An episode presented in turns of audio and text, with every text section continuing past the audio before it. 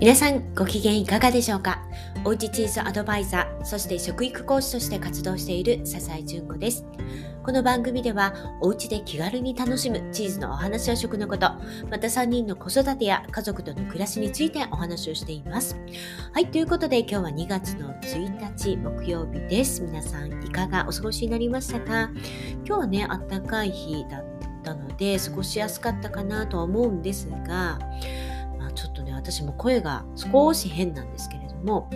今週ねちょっと風邪気味というか微熱がずっと続いていてそんなに体調はねすごい悪いというわけじゃないんですけど何て言うんですかね胸の辺りがちょっとクシュクシュってする時があってそれでちょっと咳をして咳をしてですねそれで喉が痛くなるって感じですよね。ちょっとなんとかしようと思って病院にねようやく行ったんですけど曜日でね病院定休日、うん、でまあ仕方がないと思ってね。はい、まあ、気合と根性と蜂蜜と、まあ、漢方でなんとかね今乗り切っているところです、まあ、皆さんねお気をつけください。さあ今日はですねあの先日行ったオンラインチーズ講座。でもうたくさんねレビューいただいているんですけれどもその中で最新のものであなんか嬉しいなってどれもね嬉しいんですけれどもあそうそうこれこれって思うことをね書いてくださっていたのでそれをねご紹介しようかなと思います。でこの中で私があの感じたというかねうん、思ったのが私って不親切なチーズ講座だけど なんかそれが逆に私の魅力であってそして皆さんに楽しんでもらっているところなんだなってことを気づいたんですね。はい、これ何ということなんですが、はい、ちょっとこの後聞いていただけると嬉しいです。はい。じゃあ、まずですね、いただいたそのレビューをご紹介させていただきます。はい。5点満、5点満点中5点。はい、ありがとうございます。楽しかったです。いただいたご案内がとても丁寧で、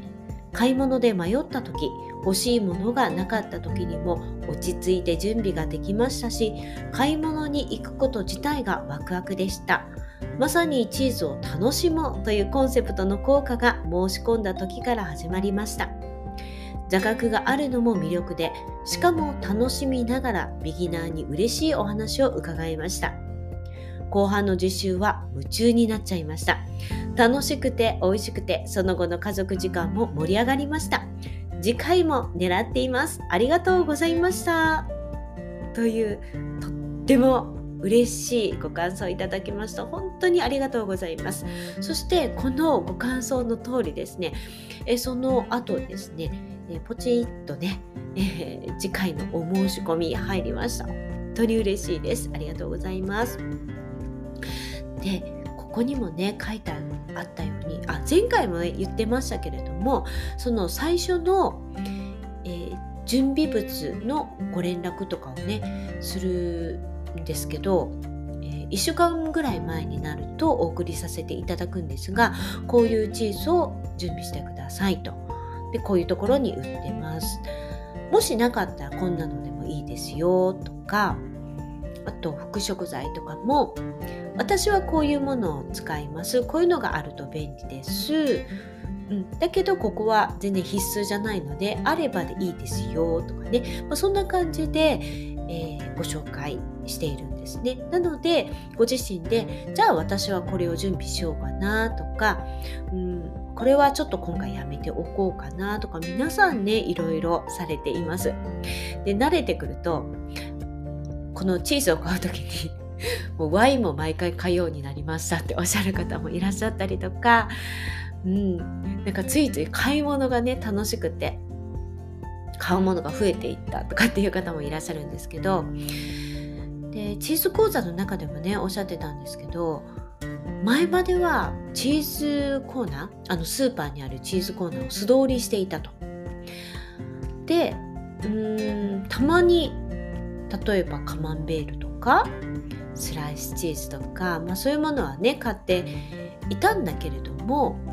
改めて今回こういうの買ってきてくださいって言われてあチーズコーナーにこんなラインナップがあったんだっていうことをまず今回知ったと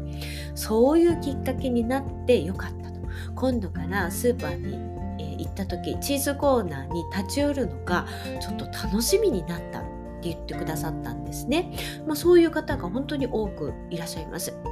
うん、最近ご感想でよく聞くのが買い物から楽しくなったっていうことなんですねこれはねすっごい嬉しいんですね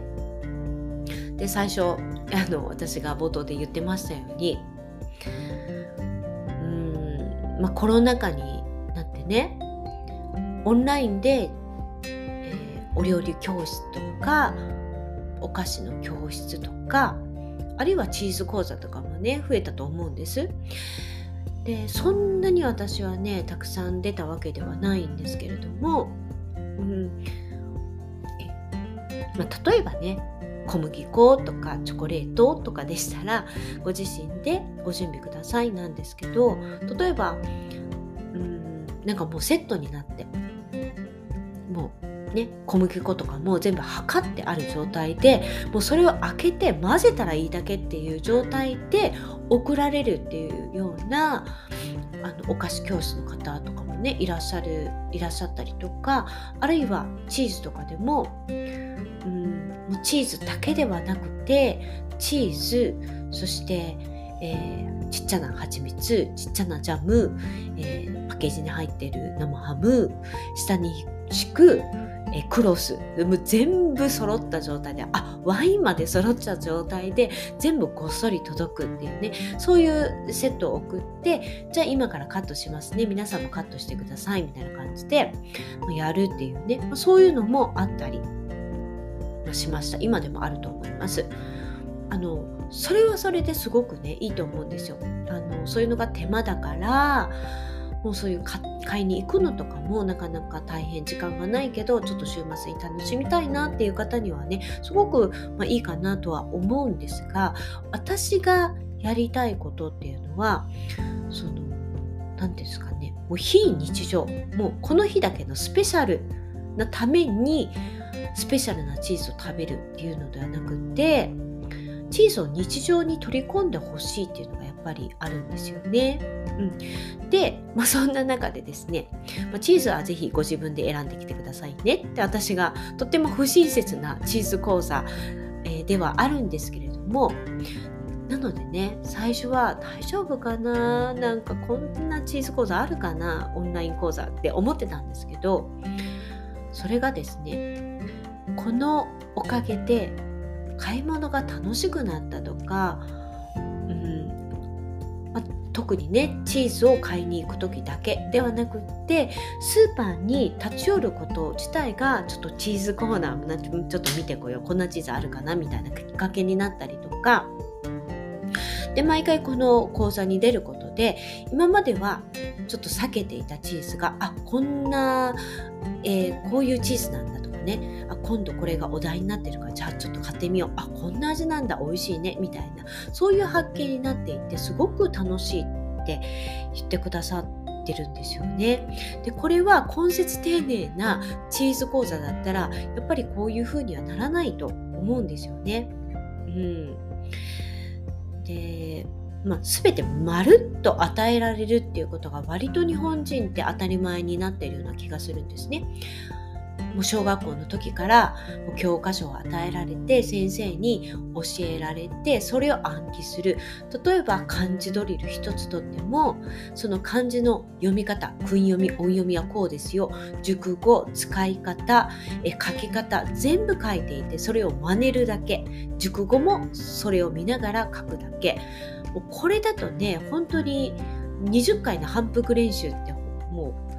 あの修行でしかないですよね。全然面白くないし、え漢字ってつまんないってなりますけど、これをじゃあ自分で熟語調べてねとか、えー、文章をこう書きましょう。ね。なんていうふうにすると、調べるというね、ひと手間があるんですけど、やっぱりそこにね、面白さっていうものを見出す人っていうのがやっぱできてくると思うんですよ。で、私もそれと同じで、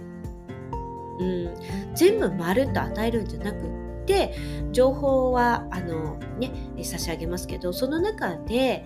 えー、じゃあ私はこれを選ぼうとかあと例えば最終的にチーズを盛り付けたりする時も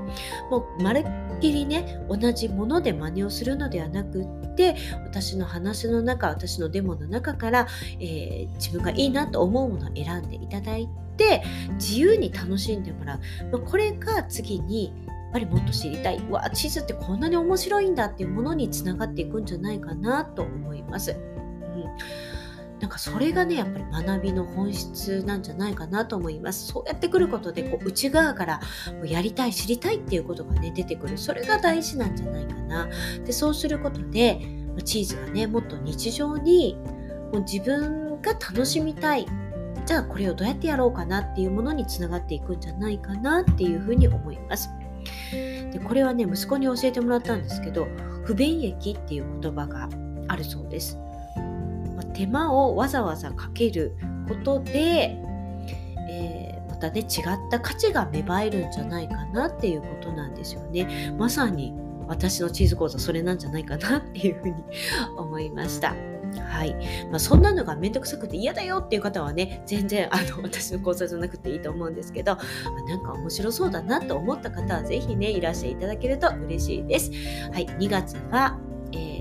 春をイメージして、3月の春をイメージですね、盛り付けていきたいと思います。もちろん座学も楽しんでください。はい。では今日はこの辺りで失礼します。また明日お会いしましょう。